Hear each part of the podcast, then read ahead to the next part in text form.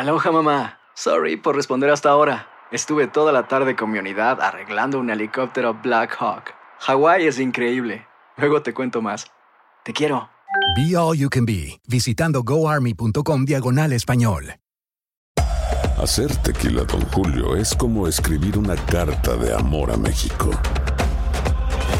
Beber tequila, Don Julio, es como declarar ese amor al mundo entero. Don Julio es el tequila de lujo original, hecho con la misma pasión que recorre las raíces de nuestro país. Porque si no es por amor, ¿para qué? Consume responsablemente. Don Julio Tequila, 40% alcohol por volumen, 2020. Importado por Diageo Americas, New York, New York. When you buy a new house, you might say, Shut the front door! Winning! No, seriously. Shut the front door. We own this house now. but you actually need to say, Like a good neighbor, State Farm is there. That's right. The local State Farm agent is there to help you choose the coverage you need. Welcome to my crib. no one says that anymore, but I don't care. So just remember, like a good neighbor, State Farm is there. State Farm, Bloomington, Illinois.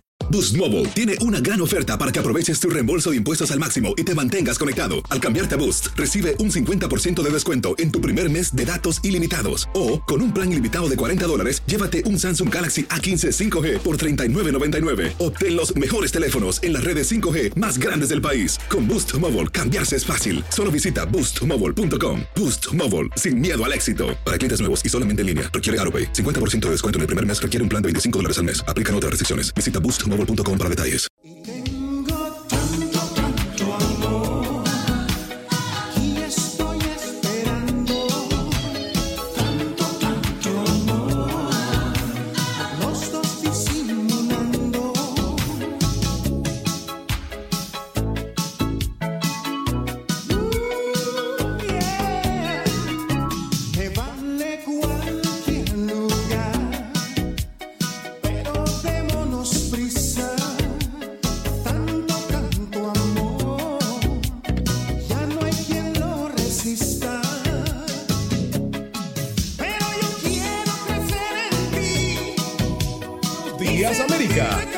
Vivimos tu pasión aquí en Univisión Deportes Radio. ¿Qué tal amigos? Estamos de regreso con Univisión Deportes Radio. Nos vamos inmediatamente para los estudios en Miami, donde está Andreina Gandica. Adelante. Así es, Sino, y tenemos por aquí a Luz Abreu, top producer en real estate y experta en bienes raíces. Luz, bienvenida a Buenos Días América. Muchísimas gracias por la invitación. Bueno, hoy vamos a hablar de esa guía del gobierno para comprar su primera casa y aquí me voy a anotar porque yo ando en esas. Buenísimo. Así que quiero todos los datos y los trucos. Luz, vamos a comenzar por qué es lo primero que debe tener claro el comprador. Mira, lo primero que debe tener súper claro el comprador es cuál es su meta. Y su meta quiere decir qué es lo que quiere comprar, qué tipo de propiedad desea comprar, la localidad. La locación es súper importante. ¿Y cuáles son las necesidades básicas que él necesita en esa casa? En términos de tamaño de la casa, cuáles son las amenidades que necesita para la casa. Si tiene hijos, por ejemplo, es muy importante que esté en una buena zona escolar porque obviamente sus niños van a necesitar ir a la escuela. Y también qué actividades, como si tiene parques alrededor, eh, si hay restaurantes, si hay entretenimiento alrededor, de tal manera que la persona a la hora que ella compra su casa no tenga que estar trasladándose muy lejos a cosas súper básicas como el supermercado, la escuela, el gimnasio, por decirte algo. Ahora, Luz, creo que una de las preguntas más frecuentes eh, cuando nos decidimos a comprar la primera casa en los Estados Unidos, ¿varía los beneficios si soy residente o soy ciudadana? ¿Esto tiene alguna ventaja? Mira, si soy ciudadano o soy residente, tenemos, gracias a Dios, los mismos beneficios. Donde cambia un poco es si somos extranjeros. Mm. Ahí es totalmente otra historia. Pero cuando somos residentes o ciudadanos, todos calificamos para programas que son, se llama FHA, que es un programa que puedes comprar hasta con un 3.5% de down payment. ¿Y de qué depende? Depende básicamente de tu crédito y va a depender también de eh, lo que tengas de down payment para la casa, eh, básicamente de que no hayas tenido otra casa anteriormente. Con esos tres pasos puedes aplicar al FHA. Si ya has tenido una casa, igual puedes comprar otra casa, pero entonces ahí sería con un programa convencional que entras con un 3% solamente. Eh, Luz, eh, tenemos una amiga, Gira Pozo, eh, que te quiere preguntar esto. ¿Qué usted recomienda cuando voy a comprar la primera casa? ¿Comprarla de una familia o comprarla de dos familias para rentar uno de los pisos? Bueno, eh, aquí en Miami específicamente eh, no se recomienda comprar una casa cuando es tu vivienda principal para rentarla, porque el banco necesita que sea tu vivienda primaria donde tú vas a vivir. Entonces, ya para eso, si tú tienes la intención de poder tener una casa que la quieras rentar en partes, como el segundo piso, como me comentas, entonces ya ahí no aplica un plan de FHA porque el banco no va a permitir que tú rentes una casa que estás comprando con un esquema y con un beneficio que es solamente para los clientes que van a vivir su casa. Ya ahí entrarías entonces a un plan convencional que sí totalmente se puede hacer. Y yo no le puedo decir al banco, yo tengo la intención de vivir en esa casa y a los tres meses cambié mi mente, cambié de pensar, me mudo y la rento. Bueno, si tú te, si tú haces eso, pues sí, mucha gente. Sí, yo lo he hecho, yo lo he hecho, nosotros- rep- yo lo he hecho repetidas veces, lo he hecho. sobre todo nosotros los latinos somos muy, am, ¿cómo se dice? Creativos y hábiles. Pero bueno, ya eso depende de cada quien. Sí. El deber ser es que si costes, agarras tu préstamo como vivienda principal, es para vivirla mínimo por dos años. Aquí hay otra pregunta para, para Luz. I changed my mind. Hay muchas preguntas. Tengo como siete gente preguntando. Pues haga las preguntas. Mira, aquí hay una pregunta Buenísimo. que es esta. De Príamo Núñez. Dice Príamo, si yo compro una casa para vivirla, ¿puedo tomar una parte de ella para negocio, como poner una oficina contable o de taxes? Depende del zoning. Adelante. Totalmente, sí. Va a depender mucho del zoning. em, ¿Qué es lo que de es el zoning? el zoning es la zona que el condado asigna a esa vivienda o donde está localizada esa vivienda. En, en algunas profesiones se permite que tú puedas usar tu casa, un espacio de tu casa determinado para poder tener una oficina personal. Más allí no puedes recibir clientes, jamás vas a poder poner un sign, o sea, un letrero que diga como yo, que pueda decir, Home Miami Realtors, aquí yo soy real-". No, no puedo. En mi casa yo tengo mi oficina que trabajo de vez en cuando, más sin embargo, jamás pudiera yo poner un letrero en mi casa. Ahora, ¿cuál es la recomendación cuando compras una primera casa y quieres gozar del máximo beneficio de estos programas? ¿Comprar una casa ya hecha, es decir, que ya estuvo habitada, o comprar en proyecto? no afecta. Eh, si tú puedes comprar una casa en proyecto, lo que regularmente el developer, como se dice, la constructora, va a exigirte que tú des el, el down payment completo al momento de fin- firmar el contrato.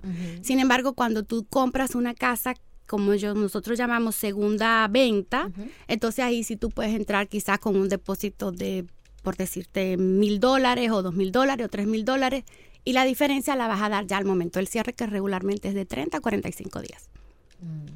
Eh, ¿Es cierto que, que el gobierno tiene un plan? Usted hablaba al principio del programa, pero aquí tengo la pregunta de Ircania Mirabal. Si es cierto que el, el- el gobierno tiene un plan para compradores de primera vez, eh, donde tienen que dar muy poco dinero para comprar esta primera casa. ¿Cómo se llama el plan y, dónde la gente podría obtener mayor información al respecto? Correcto. El gobierno federal tiene un plan que se llama FHA. A través de ese programa, como decía al inicio, eh, los primeros compradores pueden optar por ese programa y solamente entran con un 3.5% de down payment. Lo bueno de ese plan es que usted puede recibir ayuda de su familia, de su mamá, de su papá, de su familia directa, puede aportarle ese down payment. Eh, nos pasa muchísimo cuando hacemos las entrevistas con nuestros primeros compradores que ellos sí puede que tienen el crédito, tienen un super ingreso, eh, pero no han ahorrado lo suficiente, pero tienen a la abuela, a la mamá, al papá que está dispuesto a darles ese empujoncito. Y entonces perfectamente recibimos lo que se llama una carta de regalo del familiar que le quiere dar el dinero al- a la persona que quiere comprar la casa y perfectamente puede tener su Ahora, casa. Luz, yo tengo una inquietud con ese punto específico, porque pasa mucho con el tema de los carros y yo sé que esto no es lo mismo. Pero cuando te plantean esto de que entras con un 3% si eres comprador primerizo eh, de una casa en los Estados Unidos y este plan te ofrece que entras solamente con el 3% de down payment, ¿eso es realmente, es una regla o estás condicionado también? No, es, es así es, es, es tu decisión si quieres dar más. Por Claro, para bajar yo- las cuotas. Exacto. Por ejemplo, nosotros cuando compramos nuestra primera casa aplicábamos para ese programa FHA. Sin embargo, para nosotros hacía más beneficio, más sentido entrar con un down payment mayor y poder tener unos pagos más asequibles. Entonces ahí nosotros tomamos una decisión de familia, bueno, con este dinero que tenemos ahorrado, mejor damos mayor down payment y tenemos unos pagos ¿No más te molesta que, que tomemos tu, tu experiencia como, o como ejemplo? Porque lo que quiero ver es un poco la relación, ¿no? De lo que pudiste dar, cuánto te quedaron las cuotas y un poco el porcentaje de... Sí, claro que sí. ¿Cómo fue? Este, eh, nosotros a ese momento dimos un 10% de down payment. Eh, pudimos haber entrado con un 3.5. ¿Y el valor de la casa fue? El valor de la casa eran 245 mil dólares. Eh, si nosotros hubiésemos entrado en ese momento con un 3.5%, Ujú. la mensualidad nos hubiese quedado como en 2.100. Ok. Al entrar con un 10%, nos quedó en 1.875, algo así. Ya posteriormente, al año siguiente, eh, tomamos la decisión un día fanat espectacular que las tasas bajaron de golpe y mi lender, que es una maestra, me llama, Luz, bajaron las tasas, no vas, a, no vas a creer. Y yo, sí, ¿en cuánto? Sí, claro, vamos a refinanciar. Entonces ahí aprovechamos una super tasa y refinanciamos la casa a 15 años. So ahora Oh. pagamos como 50 dólares más al mes, pero cortamos 15 años de préstamo. Así es. El- hay, hay una pregunta del maestro Edgardo Torralbo. Dice que si una, eh, una pareja va a comprar una, una casa, su primera casa, el crédito del hombre está bueno, pero el de la mujer está malo, ¿esto podría afectar la compra? Sí, sí podría afectar porque el banco va a elegir el crédito menor para darle la tasa de interés. Oh. Entonces, en muchos casos no sucede que uno de los dos tiene el crédito y el otro tiene el ingreso. Mm. Entonces, por decir, yo tengo el crédito en 780, eh, pero mis ingresos son dos mil dólares al mes, que con eso no puedo comprar nada, y mi esposo tiene el crédito en 620, pero él gana 10 mil dólares al mes. Mm. Entonces, ahí el banco va a elegir el crédito de él. Y si es una casa familiar, como en este caso están casados, tienen que entrar los dos. No necesariamente, no necesariamente. Mm. Si uno de los dos tiene el crédito y tiene el ingreso que sustenta el préstamo, se hace el préstamo a nombre de uno de los dos y los dos están en título. ¿Usted me puede dar la diferencia entre los préstamos que se obtienen de un banco y los que se obtienen a través de eh, los prestamistas independientes o mortgage brokers? Mira, en términos generales es lo mismo. Donde varía es en el seguimiento que muchos mortgage brokers le dan a sus clientes. Me pasa mucho que, eh, por ejemplo, nosotros tenemos 14 años trabajando con el mismo mortgage broker y nosotros tenemos la posibilidad de tener un cliente calificado en cuestión de minutos. O sea, se le mandan todos los documentos a ella, ella evalúa todo y en menos de 30 minutos ya nosotros tenemos todo. Cuando tú vas directamente con el banco, tú eres un número más en el banco. Entonces, cuando tú llamas, tú vas, te, te reúnes con el loan officer. El loan officer no tiene la capacidad, eh, basada en la estructura del banco, de poder darte una respuesta de inmediato. Esos documentos se van al departamento de underwriter.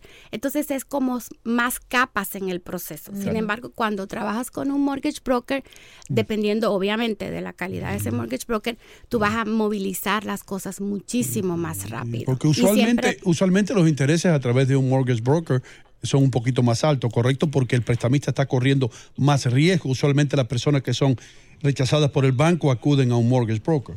No necesariamente, eso pasó, por decirte, en el 2007, 2008, sí, pero hoy en día, de hecho, muchísimas veces el mortgage broker tiene mejores tasas de intereses que el banco justamente porque la cadena de procesos es más fluida, es más directa, entonces ellos no tienen ese overhead tan grande que tiene un banco.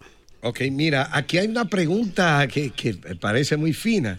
Ya no tenemos tiempo, tenemos tiempo Sí, sí, todavía. dile rapidito. Ah, ok. Dice que si es cierto que uno aplica para comprar casa por primera vez, no es recomendable eh, abrir nuevas tarjetas de crédito, aunque califique, porque le podría afectar la opción de la compra.